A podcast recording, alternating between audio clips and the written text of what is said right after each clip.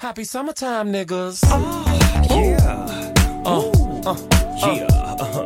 we roll, We let we roll. We let we roll. We let we roll. We let yeah. Drop top in the summertime, and I'm rolling through the block with the sun shining. Uh I just wanna ride. That's right. I just wanna ride. Oh. Go to the mall and I hit the gym. Have a pool party, get some chicks for a swim. Uh-huh. I just wanna ride. Ho. I just wanna on. ride. Sun shining like California. Come here, girl, let me push up on ya. 呃，Hello，大家好啊，这里是荔枝 FM 五七四八幺六新焦点，我是主播新凯哥啊。这个最近啊，就是比较走背运啊，有句话说的好呀，就是人命背，喝凉水都塞牙，就是也不至于背到那个程度啊。反正就是说吧，反正就是我今天刚下地铁啊，紧赶慢赶，就是往下面跑啊。可是就是刚跑下去的时候呢，就是自己坐的那个方向那个列车刚好关门开走。呃，坐公交也是，坐公交今天也是，就是自己要坐那个方向的车呀，就是等多久都不来。朝反方向开的那个相同那个车呀，就是一辆接着一辆啊！我实在是等不及了，最后招一辆这个出租车，坐上车以后呢，一扭头发现自己等着公交车这个成群结队的来啊，一来来两三辆，大家可能都有这样的经历啊。又比如说呢，我们平时大家就是上课的时候，这老师经常会提问题嘛，叫同学来回答。呃，你越不想让老师教导你呢，那么老师肯定就会教导你。呃，上大学这几年还好，反正就是上高中那会儿啊，我们这个语文老师就会成天叫人起来回答问题，或者是叫人背课文之类的啊。呃，每次他都说，呃，这个我要叫人了啊、下面下面这些同学啊，就是都清一色的把头低下啊，呃，心里都在这个默默的嘀咕啊，千万不要叫我，千万不要叫我，千万不要叫我。可是最后他偏偏就会教导你，呃，数学课也是啊。就是原来那会儿，就是教人上黑板做黑上黑板做题嘛，对不对？呃，每次老师都会就是叫我上黑板解那种大题，就是倒数第二道、倒数第一道那种题啊，就是每次都会叫我。然后这次他说啊，我要叫人上黑板做题了啊，我心里想着，就是老叫我老叫我，这回应该不会教导我了吧？啊，谁知道万万没想到，老师依旧把我挂到黑板上。啊，通常最后题比较难嘛，为什么叫挂在黑板上了？就是不会做，然后挂在上面，下午来了非常尴尬，就是挂在黑板上了。呃，这个在日常生活中呀，就是我们就是经常就是最最不期望发生，或者就是我们有意无意在逃避的一些事呀，往往就会必然发生。这就是我们所说的，就是二十世纪西方文化中最杰出三大发现之一。这个定律叫做墨菲定律啊。这个墨菲定律呢，就是其实是一种心理学的效应。最早呢是由美国爱德华兹空军基地上尉工程师爱德华墨菲所提出的，其主要内容呢主要有四条，这里来跟大家说一下。首先，第一，任何事情都没有表面上看起来那么简单。这个第一条这个很容易理解啊。比如说，我要当王思聪啊，首先呢你投胎得投得准，对不对？其次，然后王思聪也不是光靠他老爸，人家自己也就是努力呀、也做到这个位置。呃，或者呢，你看别人卖烤肉，摆夜市，对不对？月入多少万多少万的，首先你也想，哎，这多简单，这其实没啥，对不对？其实呢，首先你得能吃苦啊，白天洗菜呀、穿肉什么的啊，晚上把摊子支起来了，你味道也得做好，是不是？就是不然也没人来吃啊，你也赚不到钱。呃，最后呢，你还得和这个城管斗智斗勇啊。比如，比如说你刚摆两天，哎，好不容易挣了几百，好好嘛，那城管一来，东西一收，最后反倒赔进去几千块钱。呃，再比如说我啊，就是看着荔枝上有些节目呀，就是有些节目那个粉丝，呃，几万、几十万的，就是，哼，就是不就不就是做个节目嘛，对不对？等自己录出来的节目呢，听的人却是寥寥无几啊。呃，在这里呢，再次感谢各位已经订阅了节目的粉丝们的抬爱啊！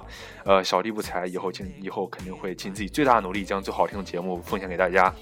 呃，怎么说到这儿了啊？跑题了啊！所以说呢，这个任何事情啊，都不是我们想象中那么简单啊。我们大多数人都会存在一个毛病，就是白日做梦啊，就是经常是做得一嘴好事情，嘴上说的好呢，但实际上就是什么也做不成。是我们大多数人都会存在这个问题。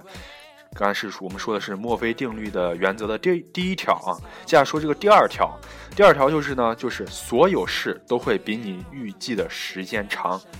呃，这个第二条呢，这个第二条就更好解释了，对吧？就拿学生写作业这件事儿来说吧，对不对？就是比如说今天这个作业预计两个小时能写完啊，两个小时可以写完。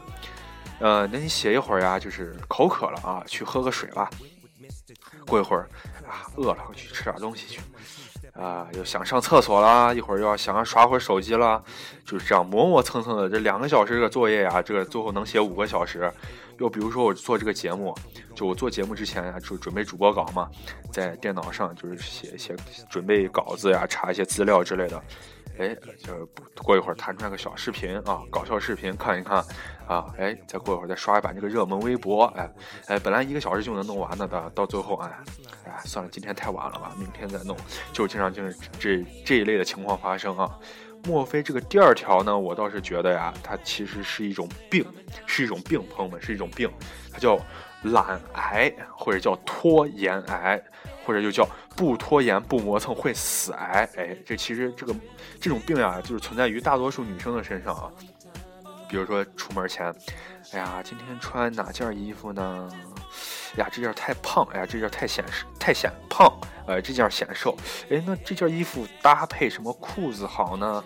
呃，要涂什么颜色的指甲油呢？唇要涂什么颜色的唇彩等等等等之类的，十分钟的事儿呢，最后磨磨蹭蹭一个小时，哎，所以说呢，这就是所有事都会比你预计的时间长。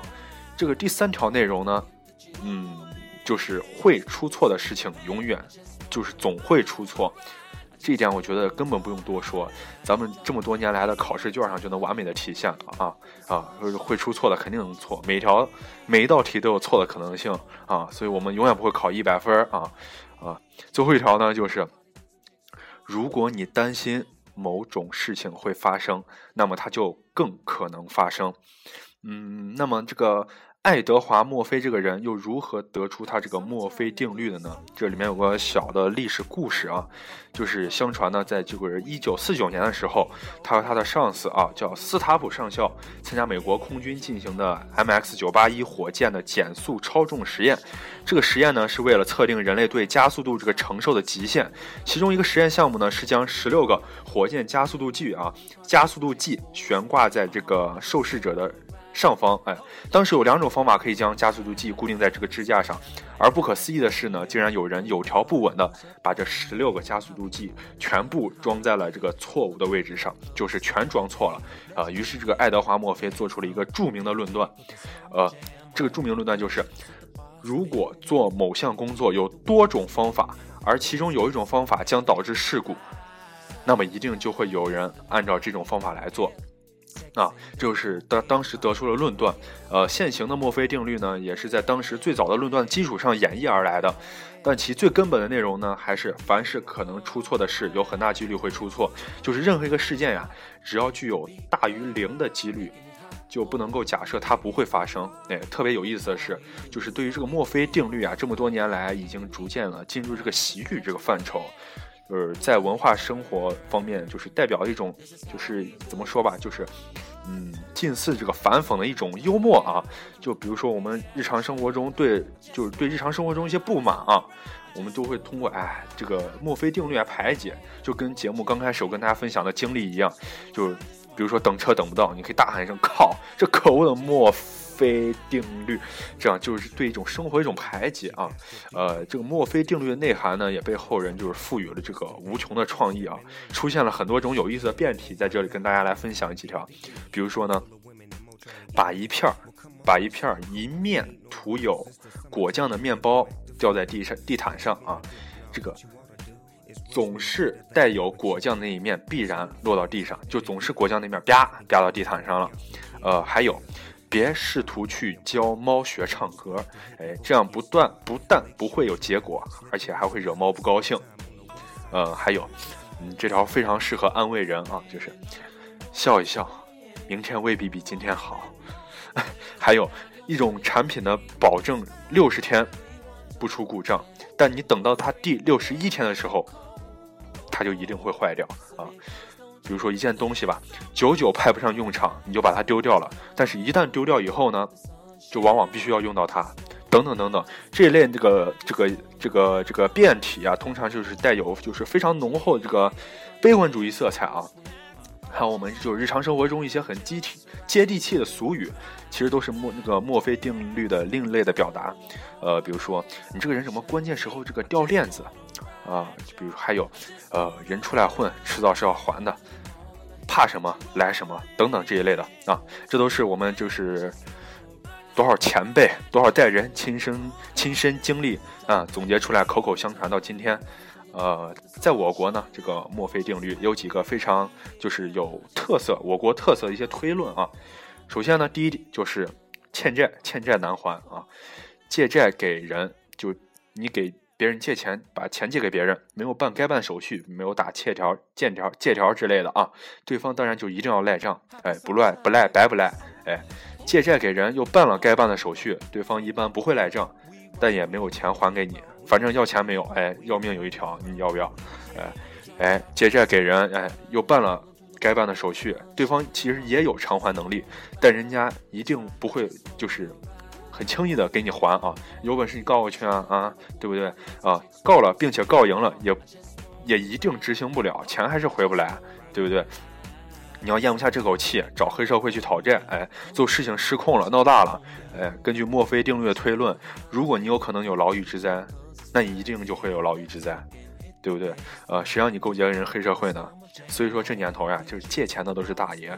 哎，那个听节目的，如果有借我钱的啊，我平时是碍于情面啊，呃，不问你们要。不过这都到年底了，快点把钱给我一还，我还要回家过年呢啊。这个我国这个还有一个我国特色的一个推论啊，就是炒股股市，炒股的散户都会赔钱，这一个推论。散户呢买的股票，在牛市的时候，就行情非常好的时候，非常稳健，不涨不跌啊。在熊市的时候，就是在行情不好的时候。就会首当其跌，这是第一。第二，涨散户看涨的股票买入后一定会下跌。你觉得它会涨，你买了以后它就一定会跌。然后散户在股价跌到一定程度的时候，你可能想着是哎已经跌到底了，我买它第二天肯定涨。结果你抄底了以后，股价还依然一跌再跌。接下来，散户割肉赔本卖出股票后，就是你已经确定赔本了。卖出了，我不炒了，对不对？呃，我等急了。卖出去以后呢，当你卖出去以后，你会发现，过几天股价就会稳健的回涨上来，你就会完美的解套，对不对？呃，我国这个股市里啊，我觉得还是大家留意点，长点心眼儿。散户是永远斗不过那些持有资本的庄家或者机构的，他们赚的就是你的钱。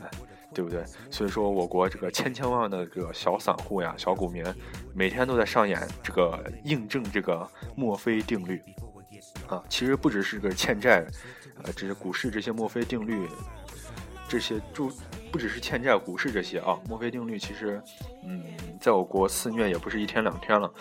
呃，这里跟大家分享一个真实的案例吧。事情是这样子的啊，就是在某日的八点三十分啊。一只羚牛窜进了村民刘某的家，把刘某顶倒在了血泊当中。哎，这个灵牛呢，把刘某撞倒后，在屋子里来回躁动。这刘某的妻子呢，周某吓晕了过去。周围的村民啊，就是一眼辨认出这个这个这个东西，这个灵牛是国家这个一级保护动物，就是灵牛啊。这个村支就立刻村支书立刻通知了乡政府。哎，呃，乡政府向这个县县林业局就做了汇报以后。第一时间赶到了这个事发地点，而此时此刻，这个灵牛更加的狂躁。县林业局和县领导赶到现场的时候，在现场成立了现场指挥部啊，就按照《野生动物保护法》的规定，对危及群众生命财产安全的野生国家一级保护动物，采取伤害措施解除危险，必须报经国家林业部门批准。啊，县领导就立刻向这个省林业厅汇报情况，而此时此刻，灵牛已经进屋了三个小时，屋子里不断传出了这个周某凄惨的呼叫声，直到下午一点二十分的时候，从省林业厅传来了消息，说可以击毙灵牛。一点三十分，这个刘某的女婿啊冒险爬进屋里救出了周某，这个现场指挥部立刻安排车辆，就是把这个周某送到县人民医院去抢救。下午两点二十分左右，武警打了四十多发子弹，这个灵牛被击毙。而刘某早已气绝身亡，周某也在转院途中死亡。墨菲定理呢，在这里设立就就是设立一个陷阱，就是《野生动物保护保护法》规定啊，对危及群众生命财产安全的野生国家一级保护动物采取措施解除危危险，必须要报经国家林业部门批准。而墨菲定理 知道了报经国家林业部门批准的时间足够，野生动物完成对生命财产安全的伤害。墨菲定理因而就不再大动大动干戈去麻烦国务院了啊！下午一点二十分左右的时候呢，可以击毙灵牛消息传来的时候，这个墨菲定理并没有就是安排采取这个伤害措施解除危险，而是让刘刘某的这个女婿啊，于下午一点半的时候采取不用批准的。措施就是冒险爬进屋救出了已经是死路一条的周某，这显然出了一点意外啊！毕竟墨菲定理本身也是有时候会受这个墨菲定理的约束和限制。这个墨菲定理对这个刘某那个女婿的下的毒手其实并没有得逞。下午两点二十分的时候，已经没有就是人，就是已经没有是人的情况下，这个墨菲定律才。露出了这个狰狞的面目啊！解除危险的伤害措施被采取了，四十多发子弹击毙了已经没有危害的国家一级保护动物。这件事儿呢，就是堪称我国墨菲定理在我国肆虐的一个绝佳的范例。呃，其实呢，这个墨菲定理并不复杂，哎，道理也并不深奥。关键呢，它在揭示安全管理过程中，人们为什么不能。忽视那些小概率事件的科学道理，哎，揭示了这个安全管理呢必须发挥这个警示的职能，坚持预防为主原主要原则的重要意义啊。人们在日常生活中呢，其实已经我觉得已经有意无意的去在防范、去规避这个墨菲定理了。比如说这个，嗯，你在外面一些商场里，对吧？人家刚拖完的那个地比较湿，哎，他们就会放上这个警示标语，小心地滑之类的这种警示标语。你再想想这个工厂的墙上，咱们看电视剧里面工厂墙上，一般都会有什么安全作业多少多少天呀，这么之类的，就是让大家一定要小心谨慎，注意安全。再比如你出家门之前，会多次的确认这个门是否已经上好锁，对，你会再试一下是不是上好了，等等等等，就通过这一类的这个小的心理暗示呀，把那些不好的事情的发生概率降到最低最低，哎，这样我们就能。尽这个最大限度来防范墨菲定律给我们带来的伤害，啊，我呢也是一样啊，我以后就是再也不想再悲观的去想我的节目啊没有人听之类的，嗯，我这个节目一定是红的啊，我今天一定能红啊，我今天就把这句话就写出来，我这个节目一定能红，这就是几个字儿写出来贴到我的墙上啊，整天激励着我，警警示着我，对不对？好。呃，节目就今天的节目就到这里吧，感谢收听这期的节目。哎，如果你喜欢我们节目，可以推荐给你的朋友。嗯，欢迎订阅啊，有什么意见和建议也可以加微信或者直接在客户端里给我留言。另外呢，这个节目已经送审呃苹果 Podcast 播客了。应该就是不出多久，就可以在那个苹果用户就可以在 iTunes Store 里面下载和收听这个节目了。呃，这期节目就到这里，我们下期再见吧。我是新凯哥，这里是 FM 五七四八幺六新焦点，我们下期再见。